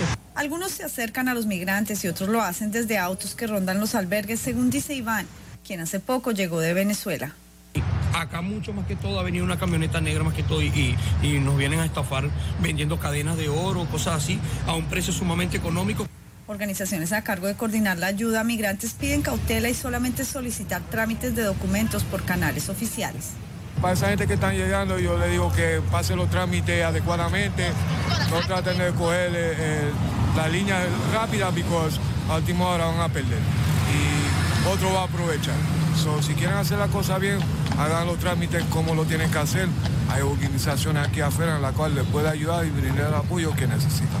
En centros como este de la Cruz Roja, migrantes pueden recibir servicios como asesoría legal, gestionar la tarjeta de identificación de la ciudad y recibir cupones de descuentos de alimentos y transporte. Ángela González, Voz de América, Nueva York. Diez personas murieron y diez estaban heridas tras un tiroteo masivo el sábado por la noche en un club de baile al este de Los Ángeles tras las celebraciones del Año Nuevo Lunar que congregaron a miles de personas, según dijo la policía. Se trató del quinto tiroteo masivo en este mes. El capitán Andrew Meyer del Departamento de Policía de Los Ángeles dijo que los heridos fueron trasladados a hospitales y sus condiciones van de estables a críticas. Agregó que las diez personas murieron en la escena en la ciudad de Monterrey Park. Un ex jefe de inteligencia de Venezuela, acusado de violaciones a derechos fundamentales, fue liberado y desterrado a España durante el fin de semana. Desde Caracas nos informa Carolina Alcalde. El gobierno del presidente Nicolás Maduro excarceló y desterró a España al general retirado Miguel Rodríguez Torres, ex jefe de los servicios de inteligencia de Venezuela y exministro de Interior y Justicia, quien luego de presentar diferencias con el gobierno del presidente Maduro fue detenido en 2018 acusado de conspiración. A través de un video divulgado en redes sociales, Rodríguez Torres, que ha sido señalado por diversas organizaciones de la sociedad civil de haber cometido violaciones a los derechos fundamentales durante las protestas antigubernamentales de 2014, agradeció los esfuerzos de diversos sectores que gestionaron su liberación. Carolina, alcalde Voz de América, Caracas. De Yakarta a Seúl, de Bangkok a Beijing, la gente en Asia celebraba el inicio del cambio de año lunar y el inicio del año del conejo. El Año Nuevo Lunar es el feriado más importante del calendario chino, un momento para reunirse con la familia, reconectar con amigos y disfrutar de la comida y la bebida. Se cree que cada año del zodiaco lleva las características de su animal y el año del conejo está considerado como uno de calma y contemplación, un buen momento para formar alianzas y para muchos esperanzas de volver a ganar dinero. Desde Washington vía satélite y para Omega Estéreo de Panamá hemos presentado Buenos Días América. Buenos días,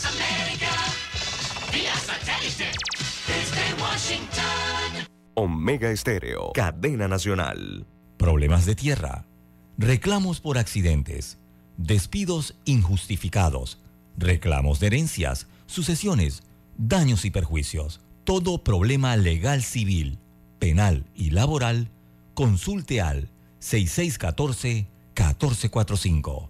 Licenciado Juan de Dios Hernández le atiende. 6614-1445. Con atención en Panamá, Panamá Este, Panamá Oeste, Colón, Coclé, Santiago, Herrera y Los Santos. Anote y consulte. 6614-1445. Noticiero Omega Estéreo.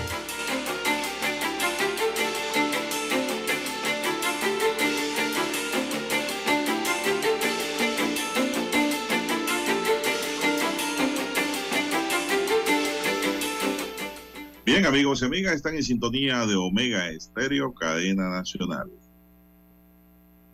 El proyecto de ley 625 que adopta la legislación de extinción de dominio de bienes ilícitos se mantiene en la Asamblea Nacional pendiente de discusión. Ante esto, Marcela Galindo de Obarrio, presidente de la Cámara de Comercio, Industria y Agricultura de Panamá, se pronunció en un comunicado y detalló que desde abril de 2021 se espera la discusión en la Asamblea Nacional de Diputados del proyecto de ley 625 y como gremio empresarial responsable, la Cámara ha considerado importante que se dé el debate de este proyecto, considerando sus pros y sus contras, a fin de que discutamos la necesidad de una ley en esta materia y podamos seguir avanzando en el combate a la corrupción y a la delincuencia organizada. Según Galindo, Panamá ha venido contribuyendo de manera sostenida en la lucha contra el lavado de activos por lo que consideramos que toda iniciativa que ayude a reducir el flagelo tanto a nivel nacional como internacional debe ser estudiada y evaluada. En este sentido, resulta primordial llevar adelante una discusión integral de proyectos de ley con la participación de todos los actores y que estos puedan aportar tanto recomendaciones como consideraciones con el fin de contar con un documento de consenso acorde a la constitución política cumpla con el objetivo de combatir las actividades criminales derivadas del crimen organizado en todas sus manifestaciones, añadió. Galindo dijo que en julio de 2021 la Cámara presentó ante la Comisión de Gobierno, Justicia y Asuntos Constitucionales de la Asamblea Nacional sus consideraciones al proyecto de ley original y en la primera semana de enero de este año solicitamos al órgano legislativo acoger una serie de modificaciones importantes que han presentado el Ministerio de Seguridad mediante un documento que ha sido presentado en una serie de reuniones y que entendemos fue entregado a la Comisión Legislativa a finales del año pasado. En el comunicado, Galindo también señaló que como gremio consciente de la realidad de nuestro país, no pedimos una sanción ciega en este proyecto de ley, pero sí el análisis, discusión y modificación del documento actual con el fin de contar con un instrumento legal ajustado a las realidades panameñas que logre poner fin a la corrupción y al crimen organizado. Esta ley ha sido aprobada y funciona en nueve países del continente como en Colombia, Perú, El Salvador, Guatemala, Honduras, Ecuador, Argentina y República Dominicana. Con ella, el músculo financiero de las organizaciones criminales se debilita y nos permite tener una norma más para combatir el narcotráfico y el crimen organizado, dijo recientemente el ministro de Seguridad Pública, Juan Pino, que subrayó que es importante darle tratamiento a este proyecto, el cual se considera una pieza vital en el combate contra la delincuencia y el crimen organizado. Don César. bueno, Cámara de Dios, en la Asamblea Nacional, bueno, lo que pide la Cámara de Comercio, Industria y Agricultura de Panamá, está pidiendo básicamente eh, examinar eh, esta situación eh, para crearlo como un mecanismo que sea alterno, paralelo, ¿no? al combate de este flagelo del, que tiene que ver con el crimen organizado. no obstante, la Asamblea Nacional, hasta el día de hoy, don Juan de Dios, se ha negado, o sea, no han entrado a esa discusión, básicamente se han negado a iniciar ese debate de, de forma, formalmente en este caso, ¿no?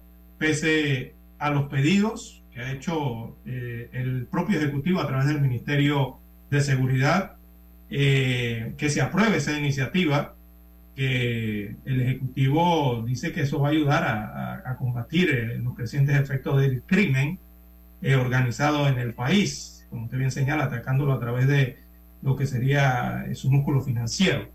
Pero desde la Asamblea Legislativa lo que se ha observado durante lo que se ha visto durante las últimas semanas o meses es que ellos plantean desde el órgano legislativo o exponen que Panamá debe tener su propia normativa en este sentido, ya que como está formulada la iniciativa que envía el Ejecutivo, eh, según la Asamblea se podría prestar para persecución política, pero sin embargo, don Juan de Dios, no observamos que surja alguna otra iniciativa que tenga que ver con este tema.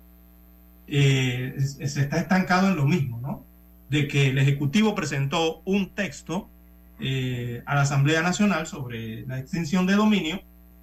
Eh, la Asamblea no lo quiere aprobar, varios sectores señalan que no es conveniente, otros señalan que sí es conveniente, otros sectores dicen que hay que analizar más ese mismo texto o crearle modificaciones, pero se han estancado allí. Sin embargo, no surge ninguna otra iniciativa alterna por parte de los que están señalando que no se debe aprobar. En este caso, la propia Asamblea Nacional, ¿no? ha señalado esto de que por el momento no se debe aprobar o, está suspendido eh, la discusión. Así que hasta allí se presenta hasta el día de hoy, don Juan de Dios, eh, el tema de la extinción de dominio, prácticamente estancado en lo mismo y varios sectores solicitando entonces se dé el análisis más profundo o la discusión del mismo proyecto de ley que, vuelvo y repito, está prácticamente congelado actualmente en la Asamblea Nacional. Bien, son las 7:12 minutos, señoras y señores. Vamos a hacer la última pausa, don Dani, para regresar con más de Acontecer Nacional. Noticiero Omega Estéreo. A esta hora establecemos contacto vía satélite desde Washington Gracias a Banco Aliado. 30 años. ¿Qué quieres crear? A pesar de que el gobierno de Honduras ha establecido varias medidas económicas para reducir el impacto acelerado de los precios de productos de primera necesidad y contrarrestar su efecto en el ingreso y bienestar de los hogares hondureños, esta situación empeora a consecuencia de los constantes aumentos en los precios de los combustibles, haciendo cada vez más difícil enfrentar el alto costo de vida.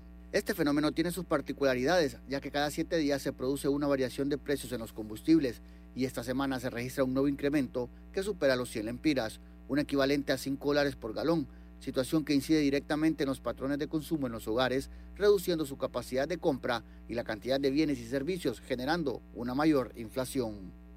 Informes del Banco Central respecto a la inflación dicen que Honduras registra un 9.80% de tasa de inflación en la región, y esto se debe a que medidas como el congelamiento de precios y subsidios energéticos, entre otros, contribuyeron a frenar su aumento, siendo superado por Nicaragua que registra 11.59%. Pedro Barquero, ministro de Desarrollo Económico de Honduras, dijo que el crecimiento económico del país se verá comprometido e incluso será menor al 4% comparado con el año anterior. El crecimiento económico sí va a ser menor, eh, el mundo en general va a crecer menos y Honduras también. pasado crecimos alrededor de un 4% y este año pudiéramos llegar a crecer tal vez un 3,5%. Julio López, presidente de la Asociación de Distribuidores de Petróleo en Honduras, explicó que para enfrentar los incrementos debe establecerse un fondo económico. Se pueda tener un fondo ¿verdad? para poder apalear cuando los precios vuelvan a, subir y, no tener la necesidad de poder em, utilizar fondos que tal vez están destinados para otros rubros o para otras necesidades dentro del, del país. Por su parte, Armando Urtecho, director ejecutivo de la empresa privada, dijo que el gobierno ya debe de pensar en generar condiciones sociales adecuadas para la población y no agendas políticas. Políticas de empleo modernas, ajustadas al mundo del trabajo y a la digitalización de las empresas, como lo son el empleo parcial, por hora y teletrabajo. La Comisión Económica para América Latina y el Caribe, CEPAL, prevé que Honduras crecerá un 2.7% en 2023. Oscar Ortiz, Voz de América, Honduras. Banco Aliado, cumpliendo 30 años en el mercado, te invita a generar hasta el 3% con su cuenta Más Plus. Banco Aliado, 30 años. ¿Qué quieres crear? El reportaje internacional llegó a ustedes gracias a Banco Aliado. 30 años. ¿Qué quieres crear? Noticiero Omega Estéreo.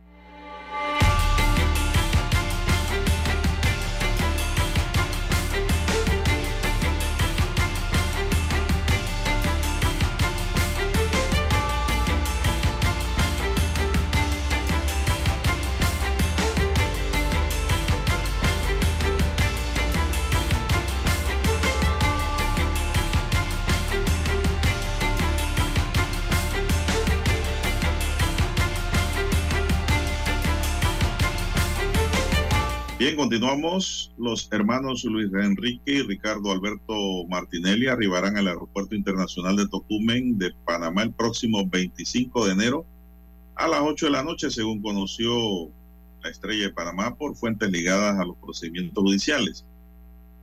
Esa fecha representa el fin de la pena impuesta por el órgano o el juez del Distrito Este de Nueva York, Raymond Derry, en mayo de 2022 cuando los hermanos Martinelli se declararon culpables de haber utilizado el sistema financiero de Estados Unidos para transferir aproximadamente 28 millones de dólares producto de las coimas de la constructora Odebrecht que la fiscalía identificaba como un funcionario de alto perfil o alto rango.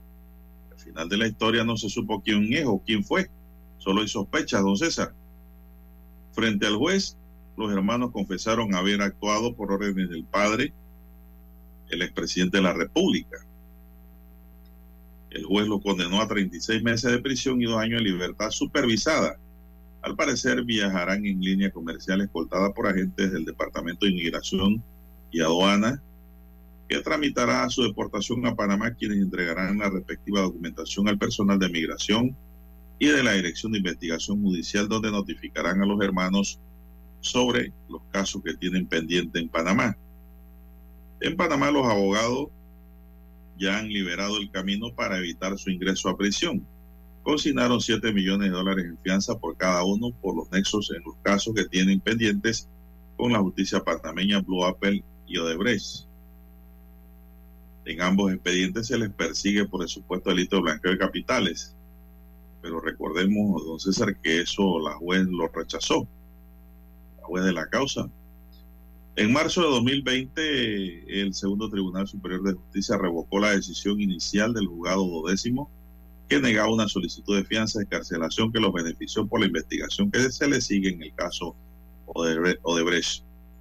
Fuentes del órgano judicial confirmaron que las fianzas siguen vigentes y que la única medida restrictiva aplicada son la prohibición de salir del país y presentarse periódicamente ante el juez para su firma. Así que pues la nota es de que el miércoles llegan los hermanos Martinelli a Panamá, don César. Así es, ellos consignaron ya las millonarias fianzas, eh, por lo menos en el caso de Brecht, ¿no? Eh, se les concedió allí, la fianza era por 2 millones de dólares cada uno, o que es cuatro en total, ¿no? Eh, allí ya se les concedió una fianza. Y en el otro caso, que tiene que ver con el Blue Apple, eh, la fianza de cada uno era es por 5 millones de dólares. Cada uno serían 10 millones allí. Eh, bueno, ambos procesos eh, eh, se está investigando a estos dos ciudadanos, como usted bien señala, por blanqueo de capitales, no mal de Dios. Pero si cumplen las fianzas, podrán ingresar al país tranquilamente, ¿no?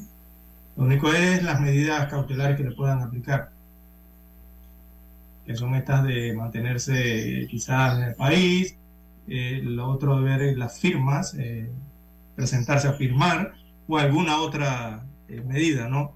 Que les pueda aplicar, se les pueda aplicar en Panamá. Pero hasta ahora ellos han consignado las fianzas, las han pagado y bueno, llegarán a su país, don Juan de Dios, son panameños.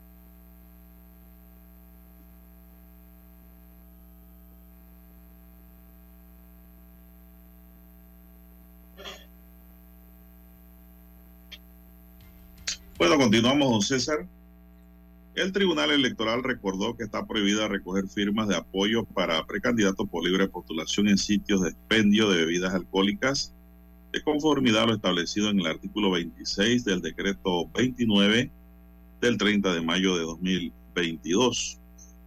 Señala que no se puede buscar firmas en bares, cantinas y cualquier otro lugar de expendio y consumo de bebidas alcohólicas, culecos de carnaval, exceptuando los restaurantes.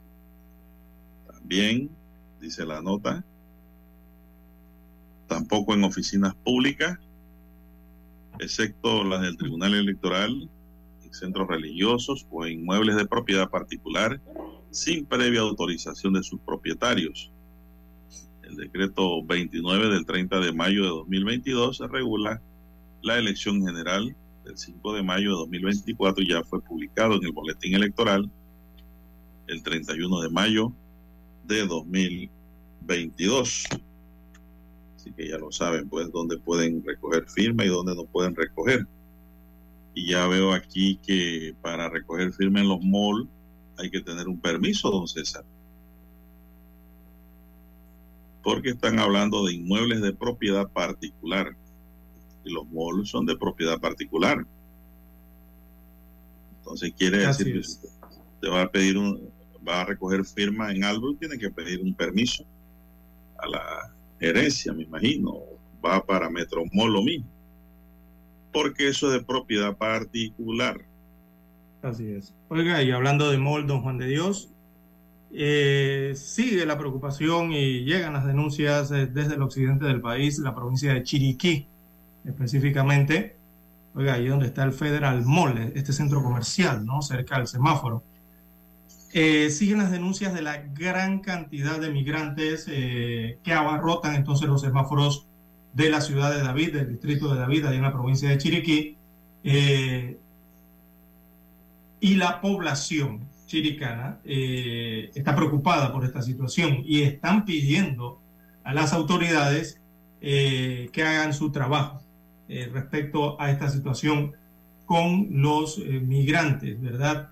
Eh, la población está pidiendo a las autoridades que actúen y saquen a estas personas de las calles de David, principalmente de los semáforos. Y es que la gente se siente acosada, don Juan de Dios, según los denunciantes, en las redes sociales principalmente, por, el, por los migrantes, por los grupos de migrantes que desde tempranas horas de la mañana y hasta altas horas de la noche eh, están o abarrotan, eh, se colocan principalmente en los semáforos cerca de los centros comerciales en David eh, y van, se van encima de los automóviles, don Juan de Dios, y quieren limpiar los parabrisas y lo quieren hacer de, de, de sí o sí, don Juan de Dios. A esto no puede decir que no, el conductor. Ellos quieren limpiar el parabrisas de todas maneras y esto causa algún tipo de temor o preocupación entre los ciudadanos, principalmente del distrito de David. Por eso le están pidiendo a las autoridades, eh, aquí tendría que ser la Policía Nacional o, el Servicio Nacional de Migración, que también tiene eh, fiscalización, eh, hacer algo ¿no? A través de sus oficinas para tratar de contener esta situación que al parecer se está desbordando allá en el distrito de David con los migrantes que en su mayoría transitan de por Panamá rumbo hacia el cono norte. Recordemos que por allá también hay un albergue ¿no? que se llama Los Planes o Los Planes, creo que se llama el nombre correcto, por allá por Hualaca, y allí hay una gran cantidad de migrantes, los que logran estar en ese albergue. Pero hay otra cantidad que sí se queda dentro de la ciudad, pululando, don Juan de Dios, dentro de las cabeceras de provincias y causan a cierta parte de la población eh, algo de incomodidad. Cuando son las 7.24 minutos, eh, don César se busca, dice, modificar el reglamento de tránsito nuevamente, nuevamente porque la causa es porque hay muchos conductores ebrios manejando, don César, y están causando mucho accidente. Eh, la ATT detalló que ya la Junta Directiva aprobó una nueva modificación al citado reglamento. Todavía no es eh, ley, pero se va a llevar un tema al debate. Nos sorprende, dice, la cantidad de personas que siguen insistiendo con el tema de la alcoholemia. Esto le está causando pérdida de vidas en las calles a las personas. Por eso hemos propuesto una modificación a la norma existente, consiste en que la primera vez la sanción para el borracho será de 600 dólares, seis meses la suspensión de la licencia y además de la charla, la persona tendrá que pasar por otra charla o proceso de desintoxicación y la atención de un psicólogo o especialista. Lo estamos coordinando con la Universidad de Panamá para ver cuál va a ser la persona idónea que haga la evaluación. La segunda vez que se ha sorprendido un conductor, la restricción del documento de conducir será por dos años y la sanción de mil dólares. Y la tercera vez, aunque la persona no cause daños a la propiedad ajena, comprendiendo que es reincidente, la persona perderá la licencia de por vida, don César. Yo creo que sí hay que aplicar esto. Sí, Está pero yo creo que está en orden inverso, don Juan de Dios, de- desde mi punto de vista, ¿no? Eh, primero buscan la parte pe- eh, monetaria, ¿no? Eh, evidentemente eh, algunas multas eh, por dinero.